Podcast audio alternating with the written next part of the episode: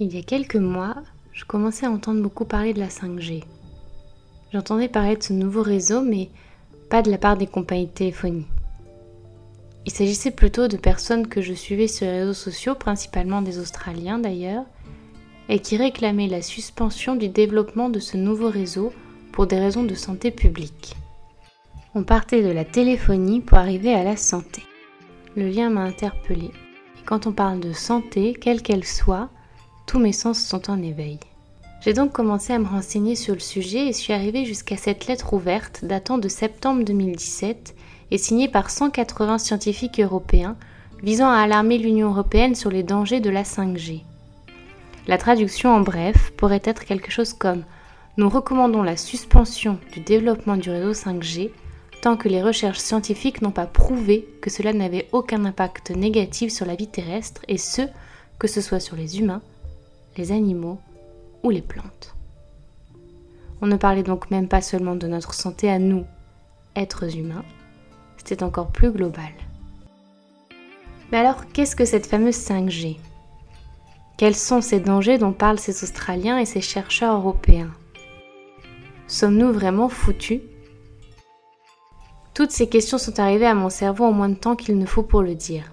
J'ai alors étudié la liste des signataires de cette lettre ouverte et sur les 180 experts, 5 sont français. Et sur ces 5 français, il y a Annie Sasko, médecin épidémiologiste du cancer et ancienne directrice d'unité au Centre international de recherche sur le cancer. Bref, une vraie experte du sujet. Alors nous voilà.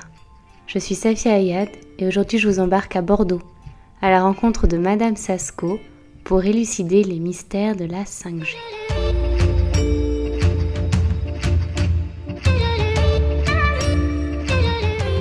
Bonjour Annie. Bonjour. Merci beaucoup d'être aujourd'hui avec moi et de participer à cet entretien. Du coup, on va tout de suite rentrer dans le vif du sujet et dites-nous en quelques mots qu'est-ce que c'est que la 5G C'est très simple, c'est la cinquième génération de téléphones. Euh, les, téléphones mobiles. Au départ, on ne l'a pas appelé la 0G, mais il y a eu une génération de base, puis ensuite une 2G, 3G, 4G. Maintenant, on est à 5G. Certains travaillent déjà à la future 6G. Donc, c'est juste une nouvelle génération de téléphones. Mais pourquoi est-ce qu'on a encore développé cette, euh, euh, cette nouvelle génération de téléphones, ce nouveau réseau? Est-ce que la 3G et la 4G suffisaient pas déjà? Alors la raison pour laquelle euh, ça a été développé, ce qui est dit à la population, c'est que ça leur permettra de téléphoner de n'importe où, qu'il y aura une meilleure couverture de la totalité de la planète, alors qu'à l'heure actuelle, il y a encore des zones où on ne peut pas utiliser la téléphonie mobile et que ça leur permettra, par exemple, comme maintenant on ne se contente pas de téléphoner avec un téléphone, de décharger beaucoup plus rapidement un film, au lieu de le faire en euh, une à deux secondes, vous pourrez le faire en une milliseconde.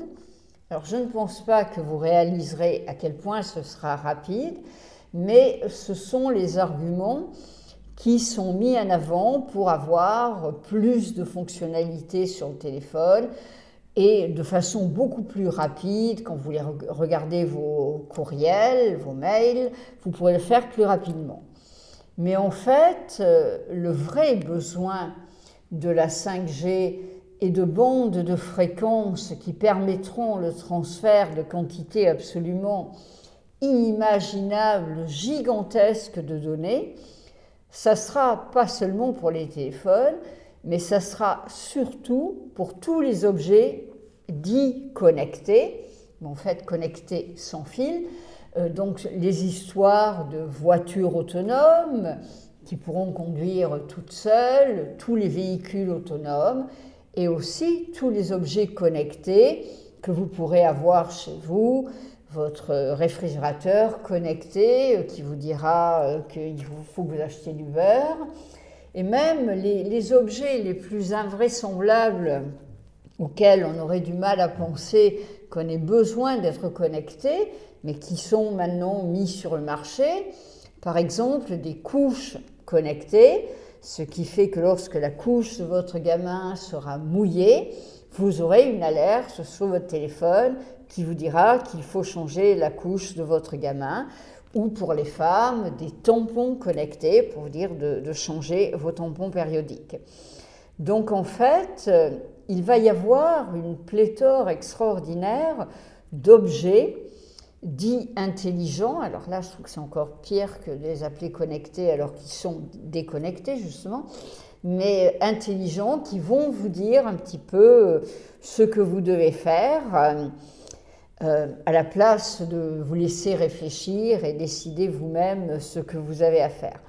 Mais évidemment, pour avoir toutes ces informations en permanence, là, nous avons besoin d'énormément de bandes passantes, donc de transferts de quantité de données absolument extraordinaires. Et c'est pour cela essentiellement que la 5G et ensuite la 6G, ils y travaillent déjà, sont développés. Donc c'est vraiment quelque chose de beaucoup plus global que juste de la téléphonie mobile. Oui. Et, euh, et c'est pour ça que le risque est encore plus grand, finalement, que le danger est encore plus grand? Ben, Que ce soit beaucoup plus que la téléphonie mobile, on l'a vu au fil des générations de la téléphonie mobile. Les premiers téléphones mobiles vous servaient à téléphoner, point final. Et puis après, on a pu envoyer des messages avec le téléphone. Et puis ensuite, on a pu recevoir son mail. Et puis ensuite, on a pu regarder des films, jouer à des jeux, chatter avec quelqu'un, euh, regarder Facebook, mettre des likes ou des je suis en colère sur tous les, les posts qui sont faits. Donc, au lieu d'être simplement un téléphone qui permettait de transmettre la voix à distance, maintenant, il y a beaucoup de transferts de données.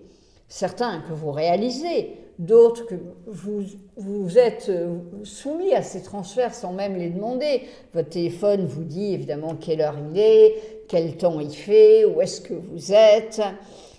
Mais tout cela correspond au besoin d'échanger entre l'appareil que vous tenez dans les mains et des antennes autour de vous qui peuvent recevoir les données de satellites ou de fibres optiques ou de différents réseaux.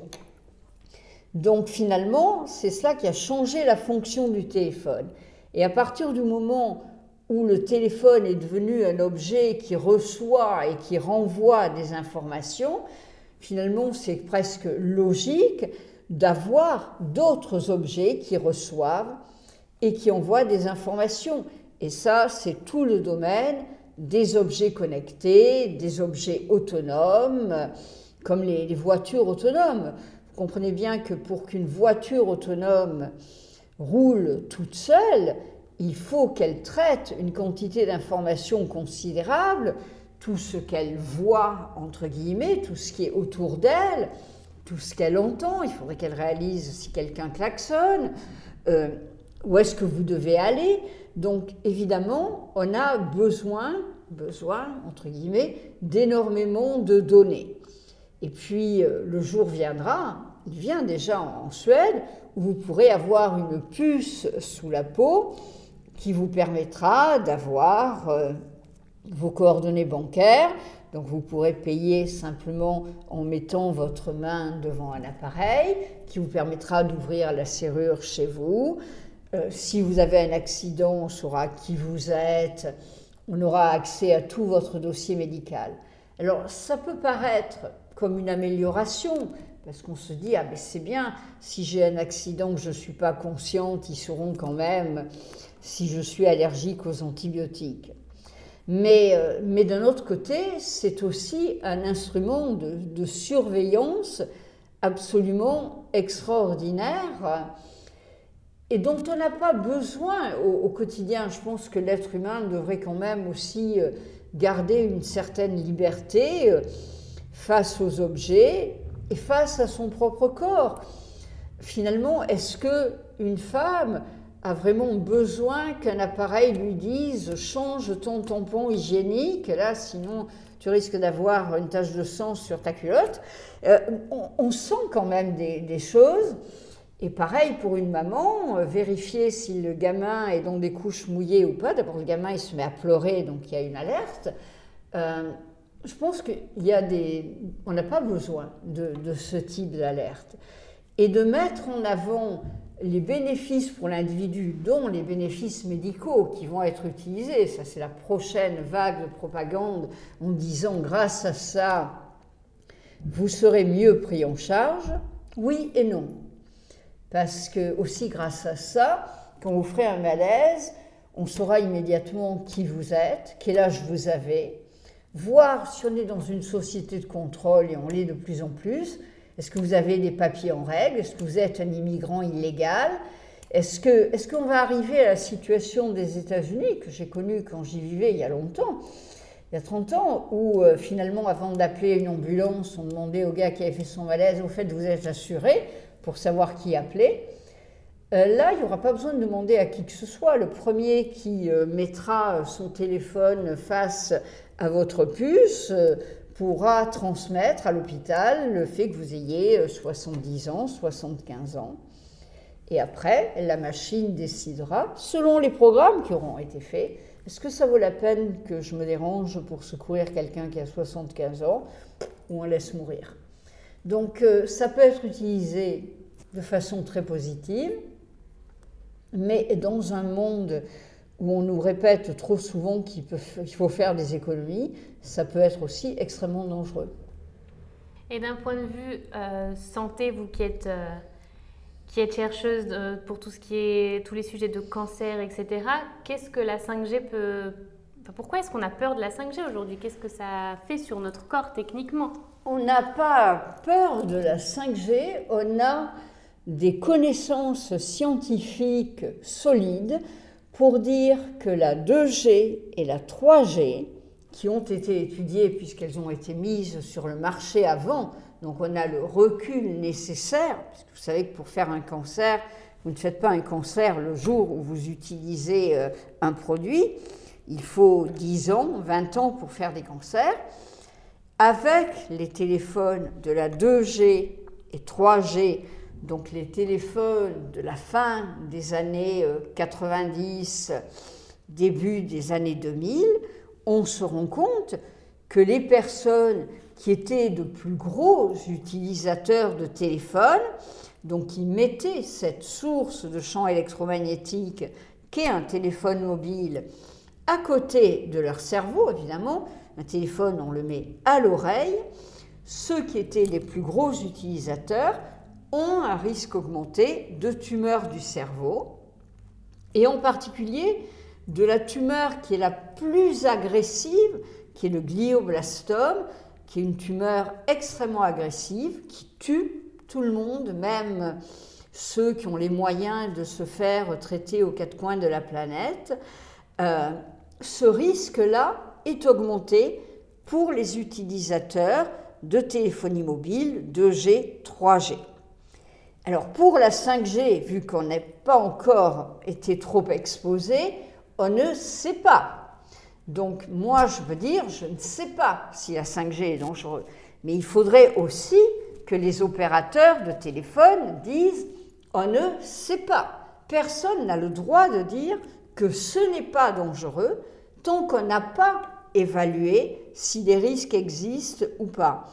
Donc la raison pour laquelle, en tant que médecin, en tant que scientifique, j'ai participé, j'ai même coordonné pour l'Europe cet appel à un moratoire contre la 5G, c'est pour dire, mais attendez, avant de vous lancer dans l'utilisation de champs électromagnétiques à des fréquences qui sont extraordinairement élevées. pourquoi elles sont extraordinairement élevées? Parce qu'il y a énormément d'informations à transmettre.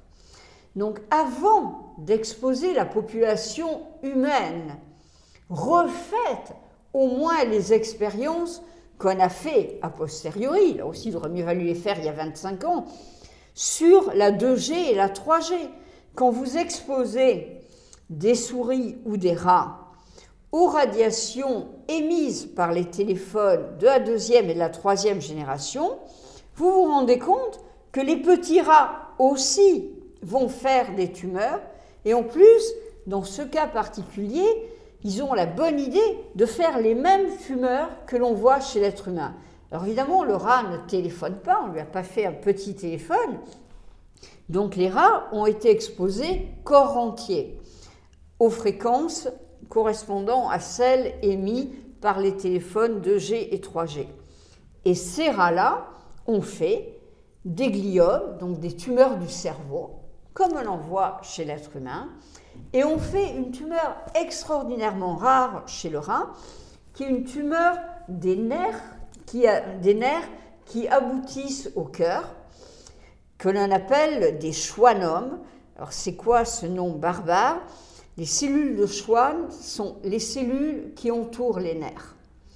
Et donc c'est les nerfs, pour le rat, ceux qui aboutissent au cœur, qui ont développé des tumeurs de ces nerfs. Mais chez l'être humain, c'est le nerf acoustique, donc celui qui arrive à l'oreille, qui est aussi entouré par des cellules de Schwann, qui développent des schwannomes de l'acoustique. Alors, ce n'est pas un cancer, mais ça entraîne quand même des troubles de l'équilibre, des vertiges. Il faut faire une chirurgie qui est quand même assez agressive. Donc là, on a vu chez les rats, notamment, qu'ils développaient les mêmes types de tumeurs que l'être humain. Donc ça conforte ce que l'on avait observé en épidémiologie, donc l'étude des maladies au sein des populations. Et pour la 5G, on dit, mais cette fois-ci, faites donc l'étude avec les fréquences que vous allez utiliser, d'abord chez le rat. Non pas parce qu'on aime faire souffrir les rats. Moi, j'ai fait longtemps partie de la Société protectrice des animaux, donc je ne veux pas faire du mal à des rats. Mais d'un autre côté, oui, je préfère que ce soit des petits rats qui vont faire des tumeurs du cerveau plutôt que des petits gamins. Donc on pourrait le faire. Ça coûterait de l'argent. L'étude américaine du NTP-NIHS a coûté 25 millions de dollars. Elle a duré plusieurs années. Mais au moins, on aurait une information. Alors la réponse des opérateurs, c'est qu'ils disent, mais on n'a même pas choisi encore nos fréquences. Et c'est vrai, puisque c'est actuellement que le marché des fréquences vient d'être ouvert. je serais curieuse de savoir combien ces bandes de fréquences sont vendues aux différents opérateurs qui ensuite vont tester leur téléphone et leurs autres objets connectés. En plus, si on avait un seul opérateur, au lieu d'en avoir plusieurs dans chaque pays, ça permettrait d'avoir moins d'antennes parce que tous les téléphones pourraient marcher avec les mêmes fréquences. Mais là, si vous êtes Orange ou Free ou autre chose, ou Bouygues, chacun va avoir sa fréquence pour garder son marché. Ce qui multiplie encore les expositions, alors que tous les téléphones pourraient marcher avec les mêmes fréquences. Mais évidemment, après, je ne sais pas quels seraient les arguments commerciaux il faudrait proposer autre chose, mais je suis sûre qu'ils arriveraient à trouver autre chose comme proposition. Donc, sur la 5G aujourd'hui, officiellement, on ne sait rien. Mais justement, le fait de ne rien savoir, sachant qu'il y a du danger avec des fréquences qui étaient moins élevées, malheureusement, on peut s'attendre à ce qu'il y ait encore plus de danger avec des fréquences beaucoup plus rapides. Pourquoi? Parce que l'être humain est fait de cellules, mais c'est vrai aussi de l'animal, voire des plantes, et que finalement la nature vivante peut s'habituer à beaucoup de choses. Mais euh, les cellules vivantes, en général, n'aiment pas, n'aiment pas des changements trop rapides. Et être placé dans, des champs d'exposition où on passera de très hautes fréquences, très longues, à, des très basses, sans arrêt, sans arrêt, sans arrêt, à des vitesses extraordinaires, nos cellules finalement réagissent aussi à des champs électriques, notre cœur réagit à des champs électriques. Donc malheureusement, on a toutes les raisons d'être inquiets parce que on sait que déjà les générations précédentes étaient dangereuses, sont dangereuses pour la santé, et que là, on va avoir des phénomènes encore plus agressifs face aux vivants, et qu'on soit un arbre, un être humain ou un animal. Euh, ça mérite au minimum d'être testé chez l'animal avant d'être euh, d'exposer les populations humaines. Sinon, c'est nous qui sommes des cobayes. Et du coup, moi, je me demande, quand je vous écoute, je me dis, ok, c'est bien beau, mais comment je fais moi pour me protéger tant que ces recherches n'ont pas été euh, menées à bien? Comment je fais pour me protéger moi? Comment je fais pour protéger surtout mon bébé? Il a même pas un an. Et c'est lui qui me préoccupe le plus finalement. Alors comment, comment se protéger et comment protéger euh, ses, enfants? Bah, Je pense qu'il y a beaucoup de choses que l'on peut faire soi-même en partie. Donc déjà, ne passez pas votre vie avec le téléphone allumé. Donc un téléphone, ça peut s'éteindre, un ordinateur aussi, un Wi-Fi aussi. Donc quand vous ne travaillez pas, vous pouvez éteindre ces appareils. Euh, ça, c'est une chose. Les garder loin de vous, le plus loin possible, mais en sachant quand même qu'avec les générations précédentes d'ondes, l'exposition diminue très rapidement avec la distance, comme le carré de la distance. Donc à partir du moment où vous gardez une certaine distance avec l'appareil, vous n'êtes pratiquement pas exposé. Ce qui veut dire que quand vous téléphonez, c'est mieux d'utiliser le mode haut-parleur. En tout cas, ne faites pas toucher euh, le téléphone par votre peau, par votre oreille. Gardez même un demi-centimètre, pas beaucoup, vous n'avez pas besoin de le coller contre votre oreille. Pour votre enfant, va essayer de le mettre dans une pièce où il y a le moins d'ondes possible. Alors, ça c'est difficile parce que même si dans votre appartement, vous n'avez pas le Wi-Fi, si le voisin a le Wi-Fi de l'autre côté de la cloison, vous allez quand même être exposé. Donc là, on peut en parler avec ses voisins, pourquoi pas. Euh, je pense qu'il peut y avoir une prise de conscience collective au sein euh, d'immeubles. En tout cas, les, gens devraient échanger. Mais si déjà vous-même, vous, n'êtes pas en permanence devant un objet connecté, ça ira mieux. Que ce n'est pas la peine d'acheter un, réfrigérateur connecté. Vous n'aurez peut-être pas le choix, parce que d'ici peu, tout sera connecté, puisqu'il y a eu un, robot de cuisine qui a un, micro, on se demande pourquoi, parce qu'il ne parle pas pour l'instant, mais bon. Euh, donc, essayez de garder des, utilisations et des appareils simples. Pour votre gamin, euh, c'est presque mieux de ne pas avoir de baby monitor, bon, sauf il y a quelques enfants qui sont à risque plus élevé de mort subite, donc on peut se poser la question. En tout cas, vous ne le mettez pas à côté de sa tête, vous le mettez à ses pieds ou par terre euh, à côté du lit vous venez de temps en temps jeter un coup d'œil dans la pièce, ça marche très bien. Euh, ne pas donner, quand votre bébé sera devenu un petit gamin, ne pas lui donner un téléphone mobile, il n'a pas besoin de, ça, pas encore. Pas avant, normalement, l'idéal, ce serait de ne pas le donner avant l'entrée au collège, quand ils acquièrent une certaine autonomie. Euh, essayez de lui apprendre à s'en servir prudemment. Donc, d'envoyer plutôt des, messages plutôt que de, téléphoner, de ne pas le coller à son oreille, de ne pas le garder dans la poche, surtout pour les garçons, pas dans la poche avant du pantalon, pas proche des testicules, parce qu'il y a quelques études, il y en a beaucoup moins que sur le cancer, elles sont peut-être un peu moins bien faites pour le moment, qui montrent quand même que la qualité du sperme est affectée par euh, le téléphone mobile. Donc, alors je sais bien que maintenant, il y a des fabricants qui vendent des, des boxers anti-ondes. Donc, vous pouvez garder le téléphone, boxer anti-ondes. Bon, ok. D'abord, je pense que ça mériterait d'être réellement testé, mais, de toute façon, sinon, vous évitez de mettre le téléphone dans la poche avant du pantalon. Derrière, c'est moins pire. Vous le mettez dans un sac ou euh, ailleurs. Donc, il y, a des choses que vous pouvez faire. Après, ce que vous ne pouvez pas faire, c'est euh, contrôler les antennes qui sont dans la ville. pour l'instant, vous les voyez encore. Avec la 5G, vous ne les verrez plus parce que les antennes seront beaucoup plus nombreuses surtout s'ils utilisent des ondes millimétriques, parce que la portée n'est pas grande, donc il faut beaucoup d'antennes, tous les 100 à 300 mètres, ça doit être testé, ils vont le tester, euh, mais elles seront dissimulées. Dans certaines villes, comme à Bordeaux, apparemment, elles seront dans les abribus, dans les panneaux d'écho des abribus. Euh, ailleurs, elles pourront être dans des euh, enseignes de magasins.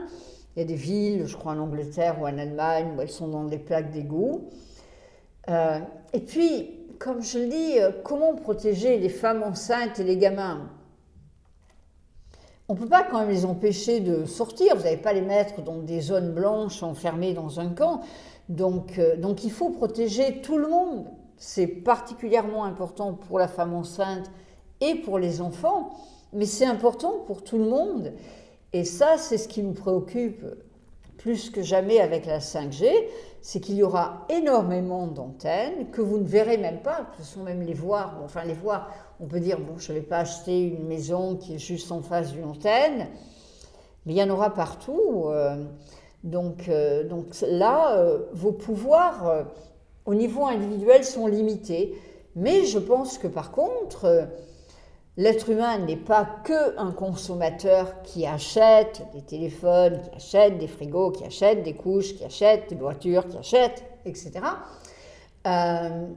Il est aussi quand même un, citoyen, donc il devrait être possible pour les personnes qui sont concernées, y compris celles qui se disent hyper électrosensibles, qui réagissent mal à, à, tout cet environnement, à ces champs électromagnétiques, de dire j'ai le droit d'être protégé.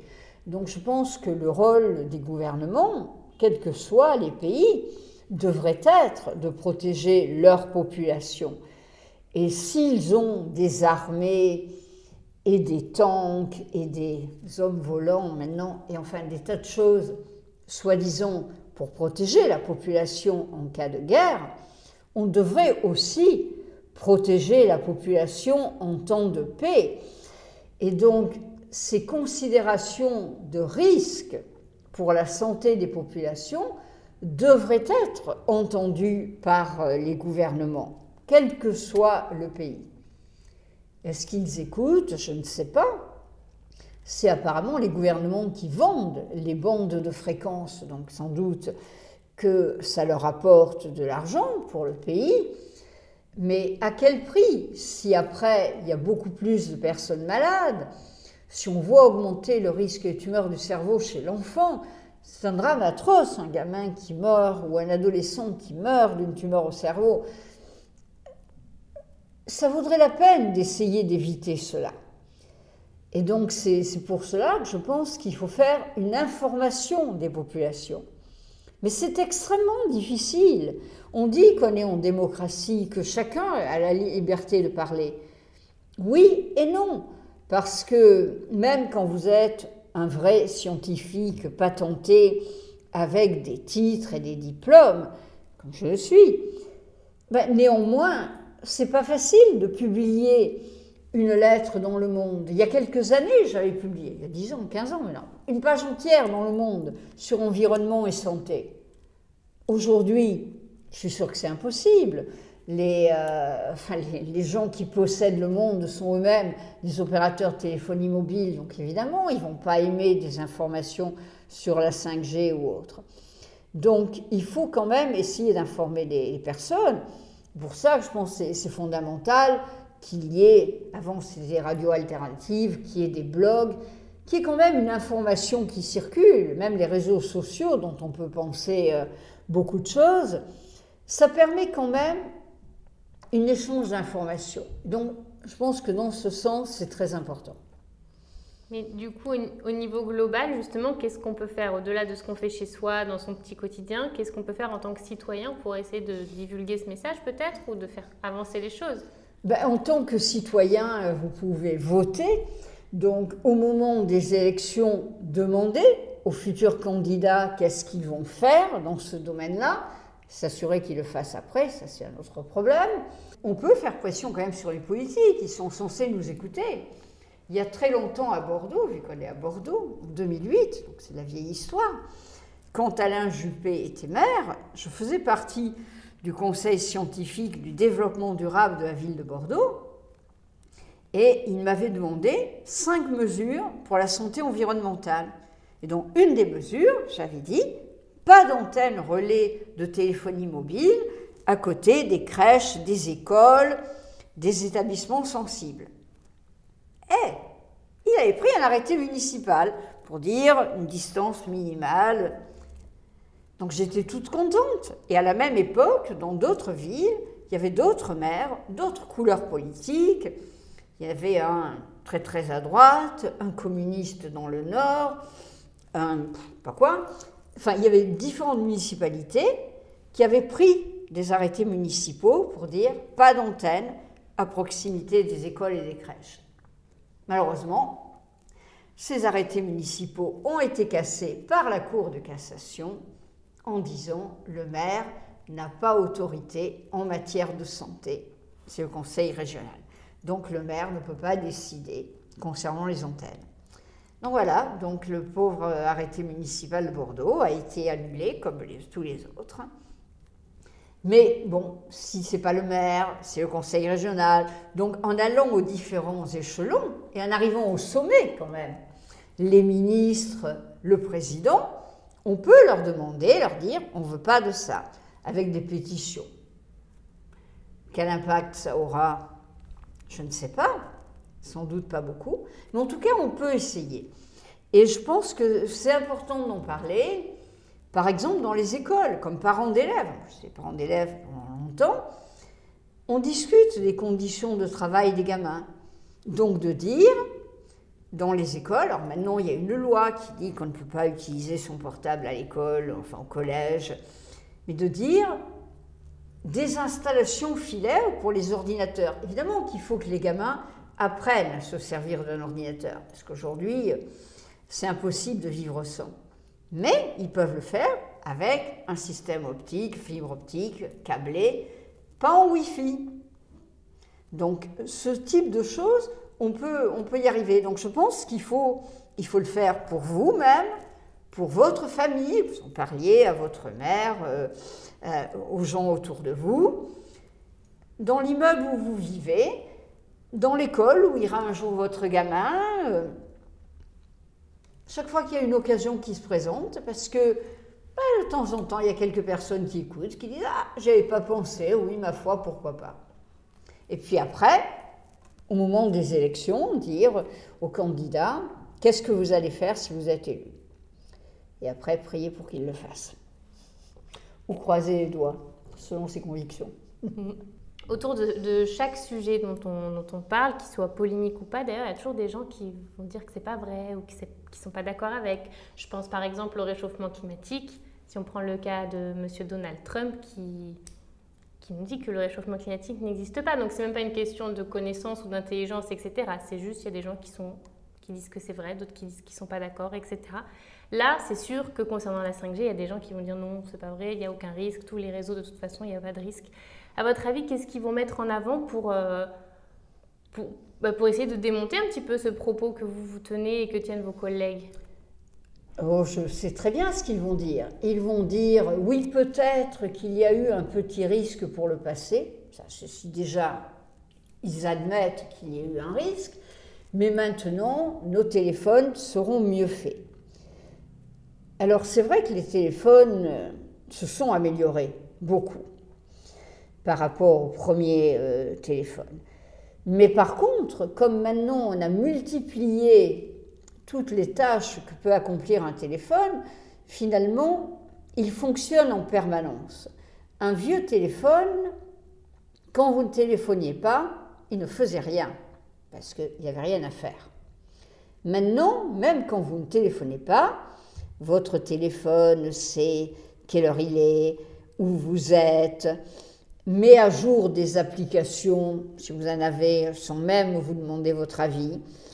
Donc maintenant, même quand vous ne téléphonez pas et que vous gardez un téléphone qui a l'air de rien faire dans votre poche, il émet et il se connecte avec les antennes. Alors au moins, il y a des endroits où il faudrait toujours l'éteindre, et c'est en particulier dans les trains, parce que Un train, il y a quand même une partie métallique, il y a déjà des champs électromagnétiques parce que vous avez les caténaires sur le toit, et que en plus vous bougez. Et donc le téléphone va chercher sans arrêt les antennes auxquelles se connecter. Et quand il est en recherche et en, réception mauvaise, c'est là qu'il émet le plus et finalement qu'il est le plus dangereux. Donc il y a, des petites choses. Donc je sais qu'ils vont dire, euh, c'est pas maintenant, ça sera mieux. Mais alors qu'ils le démontrent au moins chez l'animal. S'ils utilisent leurs ondes millimétriques avec des fréquences extraordinairement élevées chez les rats et que les rats sont en pleine forme, qui se reproduisent normalement, qu'ils ne se perdent pas dans un labyrinthe, je dirais, ah ben peut-être que finalement, je me suis inquiétée pour rien. Mais j'ai des doutes. Donc oui, bien sûr, ça sera, ça sera démenti. Euh, ça a été comme ça depuis euh, que certains ont dit que la Terre était plate et d'autres elle est ronde. Donc euh, oui. parfois, c'est fait de bonne foi. Les, gens ne, croient pas. D'autres, notamment les scientifiques, il y en a quand même certains, quand ils travaillent pour l'industrie, ils ont intérêt à trouver que c'est pas dangereux. S'ils trouvent que c'est dangereux, il vaut mieux qu'ils partent. Euh, donc, donc il faudrait, ça c'est un de mes rêves, qu'il reste encore euh, pour ce siècle une recherche publique indépendante. Des gens qui vont évaluer les risques de la téléphonie mobile, des médicaments, des vaccins, des pesticides, peu importe, de façon totalement indépendante. Mais ça, ça devient de plus en plus difficile parce que maintenant, même dans les universités, surtout avec l'autonomie des universités, on ne sait plus parler que de partenariat public-privé. OK? Le privé a de l'argent. Le privé peut financer. Mais j'ai quand même du mal à croire que le privé va financer des recherches qui vont démontrer que ce qu'ils veulent mettre sur le marché est dangereux. Donc avant, nous avions des instituts publics de recherche. Ils existaient dans beaucoup de pays. Ils tendent à disparaître.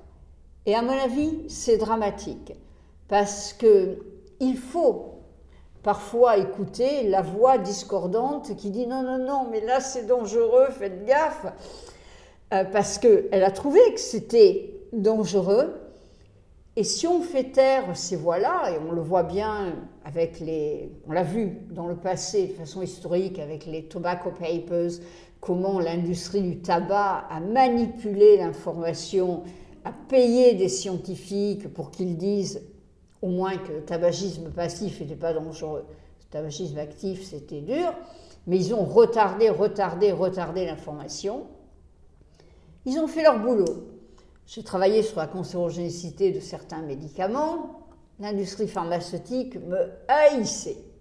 C'est normal, je disais que leurs produits étaient cancérigènes, je le comprenais. Là où j'ai eu beaucoup plus de difficultés, c'est quand des institutions publiques se mettent à dire Ah, mais non, c'est pas prouvé, tout va bien, c'est le progrès. Parce que je ne peux pas croire que ces gens-là soient bêtes, ils sont intelligents. Donc là, je pense qu'il y a beaucoup de conflits d'intérêts cachés. Pourquoi minimiser l'information qu'il y a un risque de tumeur du cerveau. Pourquoi dire c'est pas démontré alors qu'il y a plusieurs études qui ont montré que les études chez le rat l'ont confirmé aux États-Unis, en Italie. Pourquoi continuer à dire c'est pas démontré? Quand on est une personne du public, quand, normalement on n'est pas payé pour dire que tout va bien. Donc ça, ça m'inquiète énormément. Mais Annie, est-ce que vous avez foi en l'avenir? Avec tout ça Est-ce que vous croyez que, que vos petits-enfants et vos arrière-petits-enfants vont avoir un, un environnement décent ou est-ce que vous avez perdu un peu cet espoir-là? Non, je, je, veux avoir foi en l'avenir parce que j'ai un petit-fils qui a trois ans et demi et je veux qu'il grandisse dans un monde où la nature ait encore sa place. Je veux qu'il ait des, vraies valeurs, euh, que le lien social, ce ne soit pas avoir des amis sur Facebook, mais des vrais amis avec qui échanger. Euh, donc pour lui, je veux y croire. Et puis parce que je me dis que quand même, parmi les jeunes, certains jeunes étudiants, euh, les, moins de 25 ans, les moins de 25 ans, les 15-25 ans, il y a quand même euh, maintenant des, personnes qui se posent des questions et qui disent qu'ils ont droit à avoir une planète, qu'ils ont droit à vivre. Alors, je sais que là aussi, il y a des débats sans fin sur Greta et autres. Moi, je pense que ces, ces jeunes qui se battent pour le climat, qui essayent de, vivre euh, bien, ça, c'est mon espoir. J'ai beaucoup de problèmes avec la génération euh, des 35-55, euh, y compris en médecine. Je trouve que ah, c'est pas gagné. Mais les plus jeunes, euh, j'ai encore espoir et puis je, veux croire parce que, parce, que, parce que notre planète, c'est une belle planète. Euh, moi, j'ai pas envie, euh, comme, il s'appelle celui d'Amazon, comme Jeff Bezos, de fonder une colonie sur Mars. D'ailleurs, je suis toujours dit que si je rencontrais, je dirais, une colonie sur Mars, c'est très bien, mais s'il n'y a pas la Terre comme base, là, quand même, il faudra un temps d'adaptation. Donc euh, oui, je, veux garder espoir et, c'est pour ça que je continue euh, au moins à, parler, euh, voire à écrire, parce, que, parce que ça vaut la peine de, défendre la santé des populations. Enfin moi, je sors d'un milieu où personne n'avait été à l'école au-delà de l'âge de, de, 14 ans. J'ai fait médecine j'ai été à Harvard parce que, parce que je voulais finalement appliquer le, principe d'Hippocrate, premier médecin 400 avant Jésus-Christ, qui disait d'abord ne pas nuire. Et je pense que c'est fondamental. D'abord, on ne doit pas nuire. Après, quand il y a des dégâts, quand il y a des maladies, évidemment qu'il faut les soigner. Évidemment qu'il faut des médicaments. Évidemment qu'il faut des traitements. Mais si on peut les éviter, c'est quand même tellement mieux. Parce que quand on voit des gamins, des ados qui sont en train de mourir euh, d'un cancer, euh, c'est un échec déjà pour le, médecin.